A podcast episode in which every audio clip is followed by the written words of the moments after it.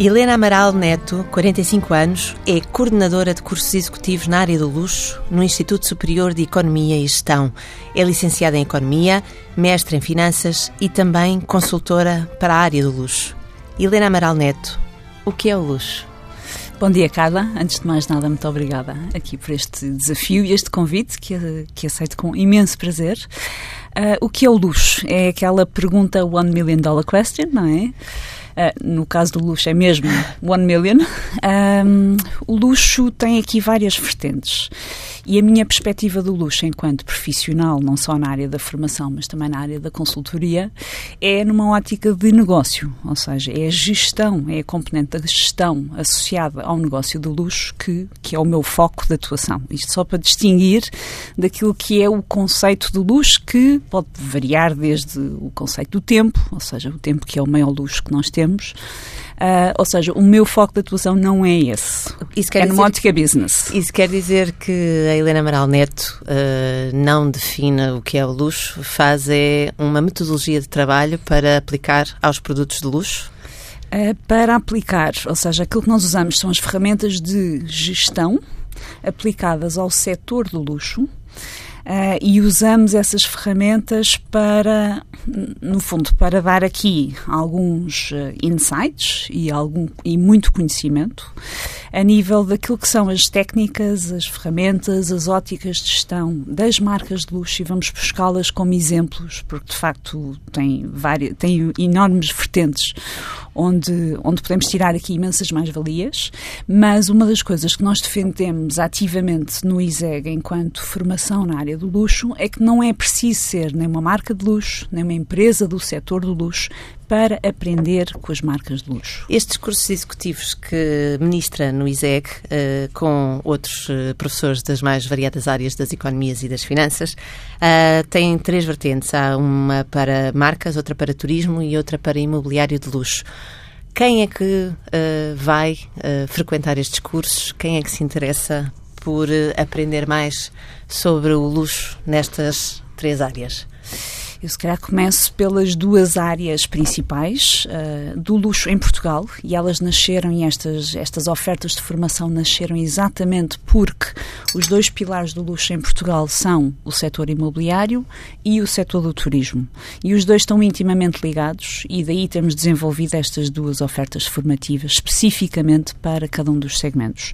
No, na área imobiliária, uh, este curso está muito vocacionado para os mediadores, ou seja, para para quem lida com imóveis considerados de luxo ou classificados como luxo e, sobretudo, numa ótica dos clientes internacionais, clientes estrangeiros que procuram Portugal, quer a nível de investimento, quer a nível de viver. E é preciso, de facto, saber lidar com estes clientes. Nesse caso do imobiliário de luxo, isso quer dizer o quê? Que ferramentas é que são dadas aos alunos uh, para que possam uh, fazer uh, o seu trabalho bem feito, no fundo, não é? Uh, damos as ferramentas que permitem, em primeiro lugar, e isto é a parte crítica e é transversal a qualquer área de negócio, mas é especialmente crítica no luxo, que é conhecer o cliente. Uh, e conhecer o cliente passa por identificar quais é que são as suas características, quais é que são, no fundo, fazer aqui uma perfilagem do cliente que permite, basicamente, satisfazer aquilo que são as suas expectativas e, no caso do luxo, surpreender e ultrapassar essas mesmas expectativas. E são essas ferramentas que nós, uh, no fundo, organizamos e criamos uma metodologia para que os profissionais que vendem casas, com casas ou apartamentos ou moradias ou imóveis, prédios, considerados de luxo saibam lidar com este cliente. E o cliente, no, no caso do imobiliário, tanto pode ser um cliente profissional, ou seja, um fundo de investimento, uh, ou pode ser um particular, ou seja, um francês, um brasileiro, um americano, um chinês que decide uh, comprar um imóvel em Portugal e que tem que ter o serviço associado a esse mesmo produto. E é nesta área do serviço que nós focamos a nossa formação focada no, no imobiliário. E na parte do turismo, como é que se diferencia uma coisa da outra e como é que se diferencia um produto turístico de luxo? Uh, os princípios base em termos, de, em termos de metodologia são idênticos, porque no fundo parte tudo daquele princípio que é conhecer o cliente e a única forma de dar um serviço ou de prestar um serviço de facto de luxo ao cliente passa primeiro por conhecê-lo.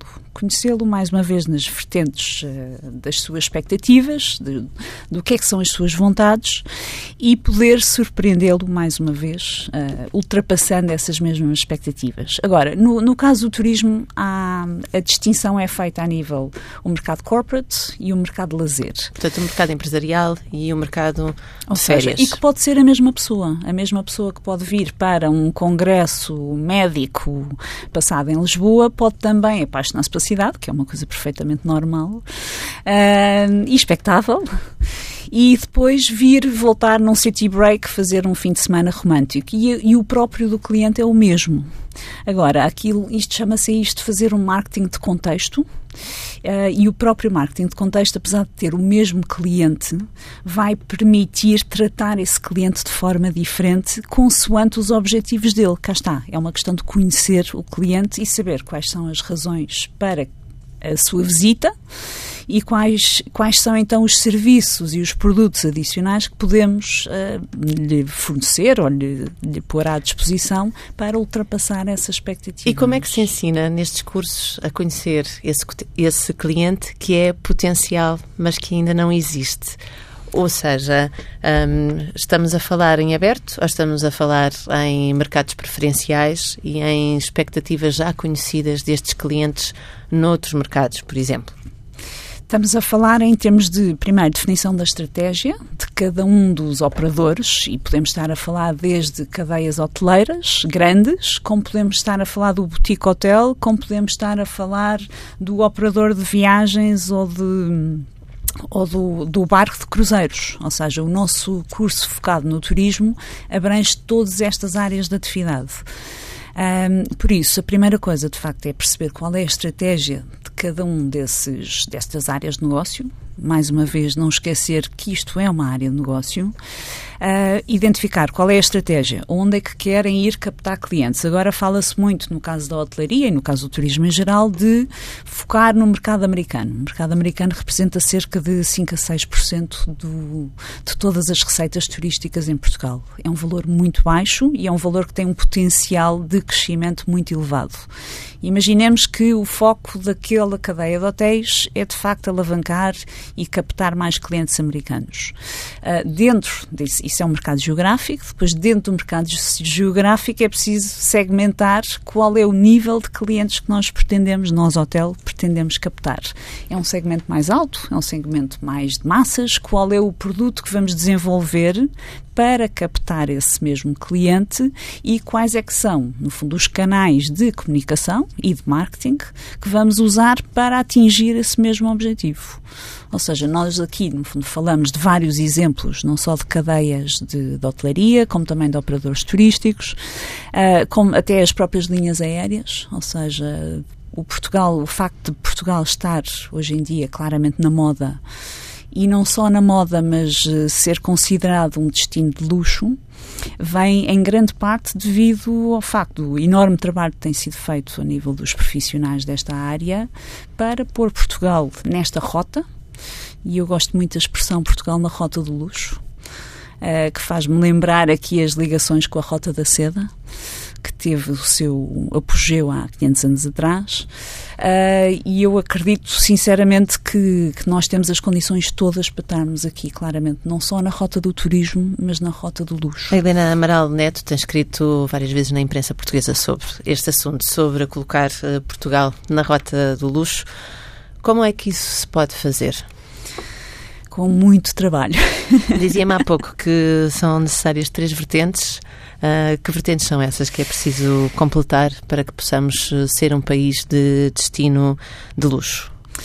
Eu acredito que nós, nós enquanto país, somos um país com características únicas, uh, temos, das quais eu destacava duas. Primeiro, autenticidade do país enquanto destino, já vou falar aqui de três vertentes, e segundo, a hospitalidade das pessoas. Ou seja, o povo português é reconhecido internacionalmente pela sua capacidade de acolher não é só os turistas, é os turistas, é os profissionais, é as empresas que nos visitam um, e por isso eu acho que estas duas características são únicas e que nós devemos de facto uh, trabalhá-las e usá-las como o nosso como o nosso ponto forte enquanto rota, enquanto destino.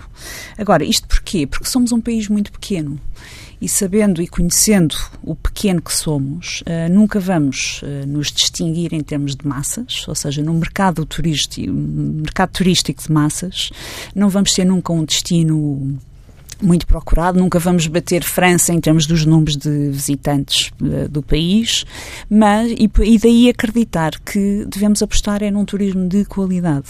Mas esse é o retrato que a Helena consegue fazer neste momento, é que andando pela rua uh, nas cidades portuguesas, uh, nas de maior dimensão, percebemos que o turismo está a ter um impacto uh, muito grande nas cidades. Ou seja, há a sensação dos seus dos habitantes de Lisboa e do Porto que de facto estamos transformados num, num país de destino de massas. Hum, os números não revelam isso, ah, Carla. Aquilo que nós vemos, e, os números são revelados não só pelo Turismo Portugal, como também pela Associação de Hotelaria de Portugal, que mostra não só o, as taxas de ocupação estão as mais elevadas de sempre, os preços médios estão também em crescimento. Uh, o que significa que o turismo que antigamente, tradicionalmente era associado à praia, ou seja, um turismo com um nível uh, bastante de massas, cá está, uh, hoje em dia há aqui uma, uma valorização da nossa oferta, claramente, e isso vê-se não só em termos das taxas médias e também do, dos RevPARs, ou seja, os Revenues per Available Room, estamos a conseguir extrair mais valor dos, do, do maior número de turistas. Isso também se reflete a nível do imobiliário. De facto, falou aqui nas cidades de Lisboa e do Porto, vivemos em estaleiro, completamente. Sempre em obras? Sempre em obras, mas são obras que estão a valorizar o nosso património e são obras sem as quais não iríamos ter capacidade não só para atrair os atuais turistas, como os futuros turistas. E essas obras permitem oferecer aqui uma, uma capacidade, sobretudo de alojamento, muitíssimo mais interessante, mais autêntica. Mais uma vez, estamos, a, no fundo, a reabilitar edifícios antigos, palácios, prédios. Uh, uh, o nosso património, que é de facto aquilo que os turistas procuram. Procuram coisas uh, locais, coisas autênticas e experiências que de facto não conseguem ter noutras partes do mundo. Basta ver uh, a nível da hotelaria, os hotéis que estão licenciados para abrir nos próximos três anos maior parte desses hotéis são 4 e 5 estrelas. Ou seja, a nossa oferta está de facto a subir em termos de qualidade e eu acho que é esse claramente o caminho a fazer. E este turismo de luxo e este imobiliário de luxo de que estamos a falar não são um perigo para a autenticidade das cidades? Ou seja, os preços estão a crescer, uh, conhecemos pela imprensa um, vários casos de pessoas que têm que abandonar as casas onde sempre viveram nos centros das cidades uhum. e passarem para os subúrbios. A semana passada tínhamos eh, a notícia de vários alfarrabistas na, na, na anunciado a, a, fecharem. É conciliável uh, este aumento? Perdão. É conciliável este aumento exponencial de preços relacionado com este uh, destino uh, de luxo e a vivência cotidiana e autêntica das cidades? É um equilíbrio difícil, isso aí não acho que quem não acho que haja uma resposta direta. Acho que é uma questão de equilíbrio e como em qualquer fase de ajustamento estamos aqui de facto aqui a, a ultrapassar e vemos casos de casos de lojas tradicionais a saírem e porquê? Porque de facto não têm capacidade financeira para suportar as novas rendas e as novas condições de mercado. Uh, por isso há aqui um equilíbrio entre, entre esta fase de ajustamento. Isso vai continuar a acontecer. As populações portuguesas no, no centro das cidades, e estamos a falar basicamente de Lisboa e Porto, vai haver uma pressão enorme sobre os valores não só de compra de casa como também de arrendamento, que vai obrigar as famílias e as pessoas a saírem do centro da cidade e a libertarem essas casas para novos investidores, maior parte deles estrangeiros, e novas formas de negócio, ou seja, o alojamento local que permite, cá está, captar estes novos turistas.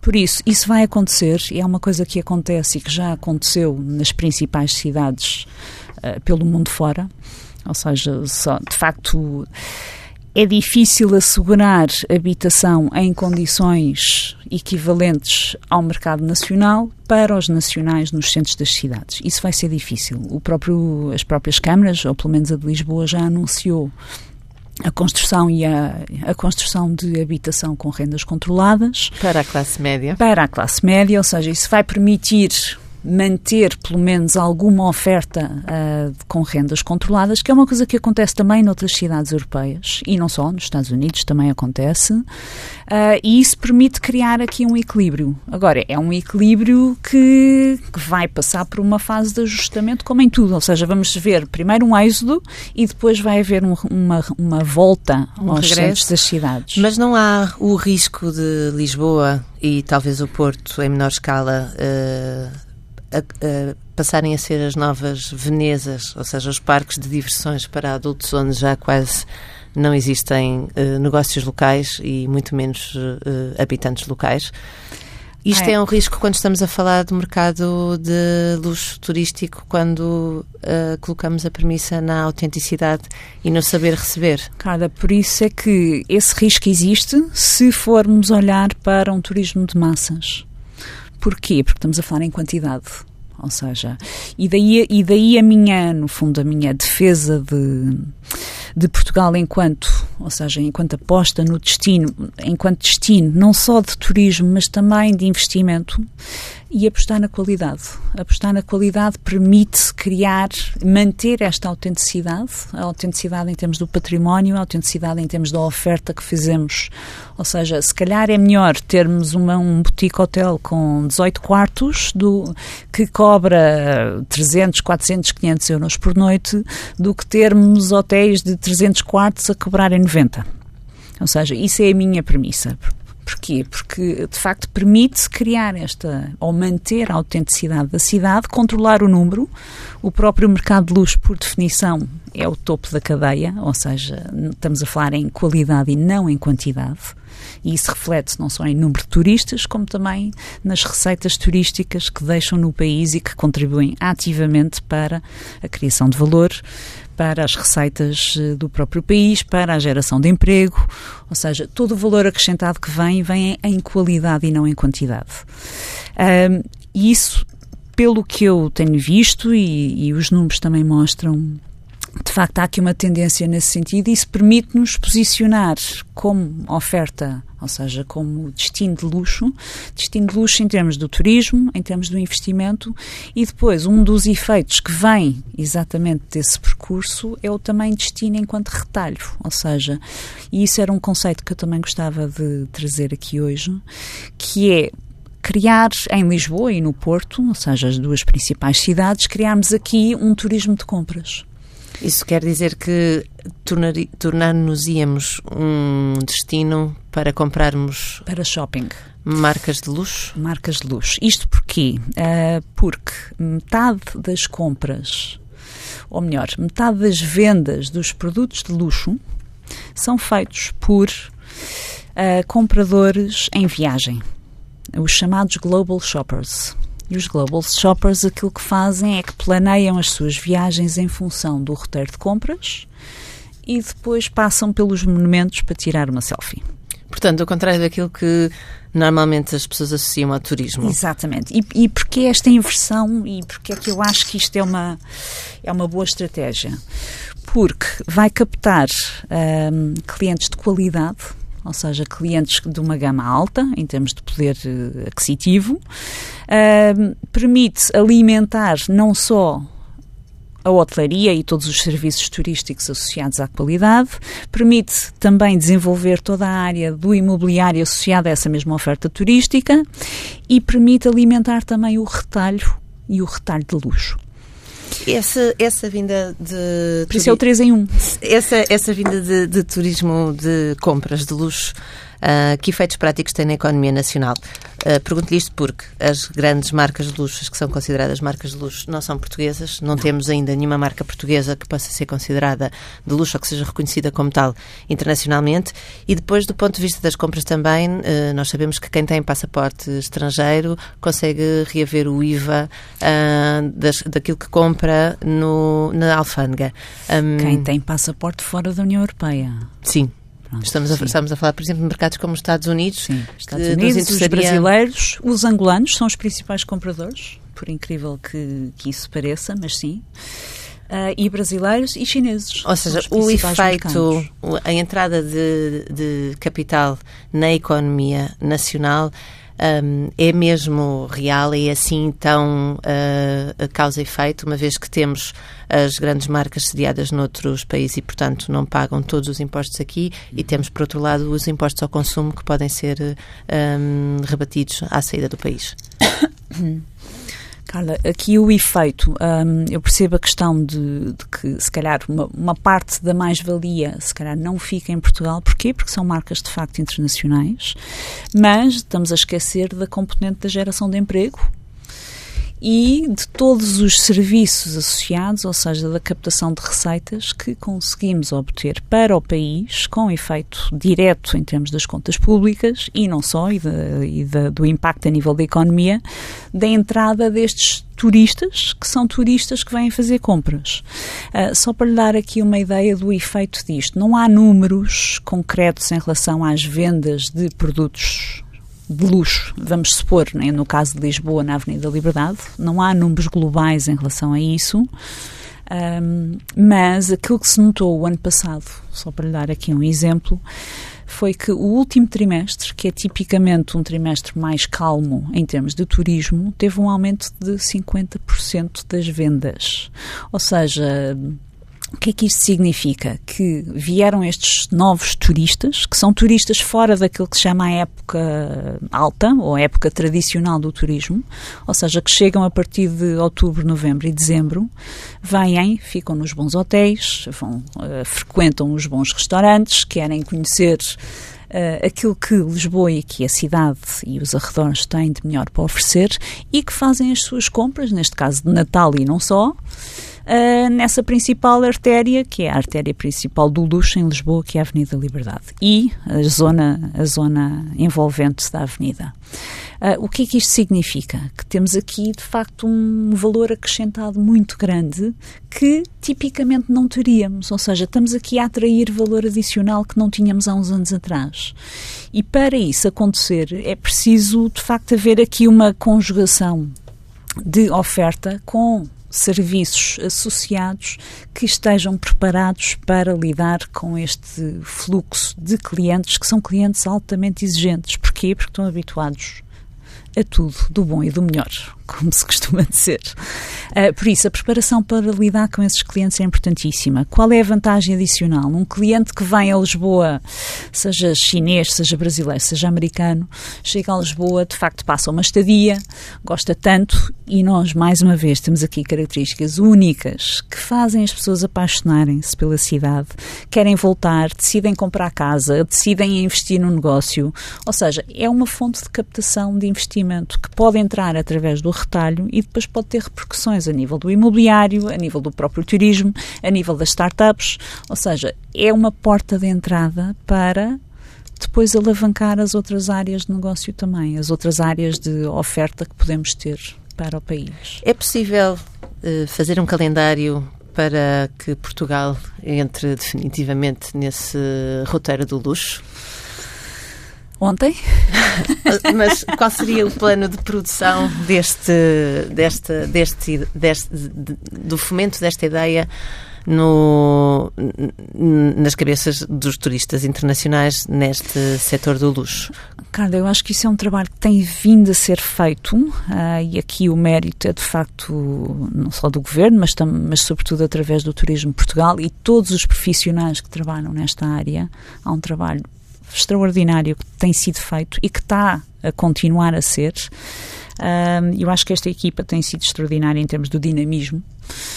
Uh, o próprio, a própria estratégia de turismo 1727 também define quais é são as linhas orientadoras e estão muito vocacionadas para a qualidade em detrimento da quantidade.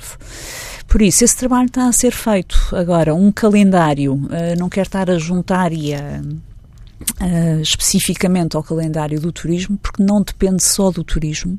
O fator imobiliário é o principal em termos de valores, em termos de valor de investimento. Porquê? Porque estamos a falar uh, tipicamente de valores muitíssimo mais avultados.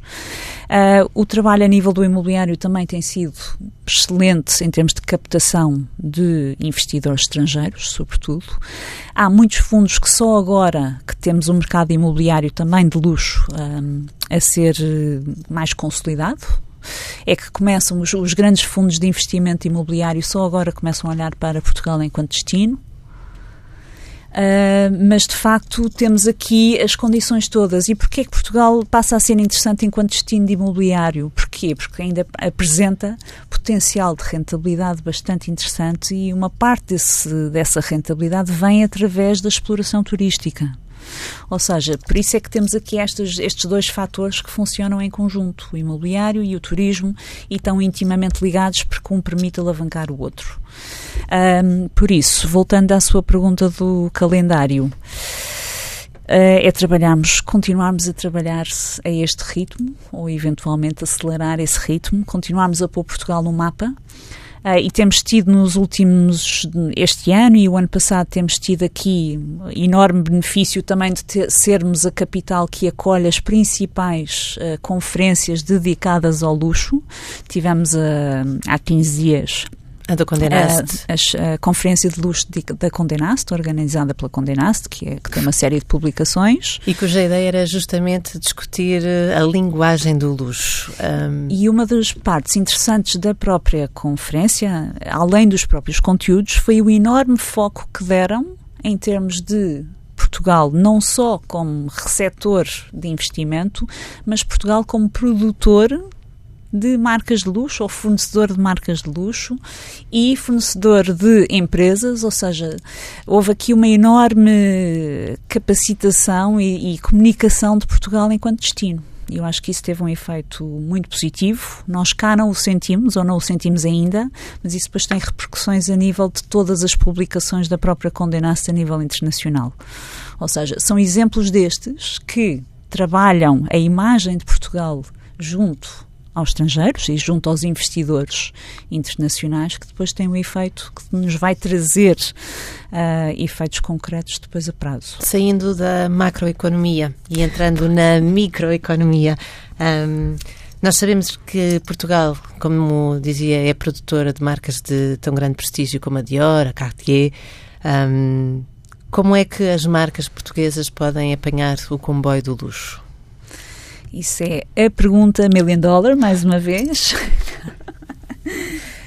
um, eu acho que, mais uma vez, as características, isto passando da macro para a micro, as condições e as variáveis de base são as mesmas. É a autenticidade e é o facto de sermos, de facto, únicos enquanto oferta. Como é que as marcas podem fazer isso? Podem trabalhar uh, setores e segmentos únicos em termos de nicho, e temos um know-how enorme e reconhecido internacionalmente, quer na área do têxtil, quer na área do calçado, e temos várias marcas nacionais a trabalharem muitíssimo bem a esse nível.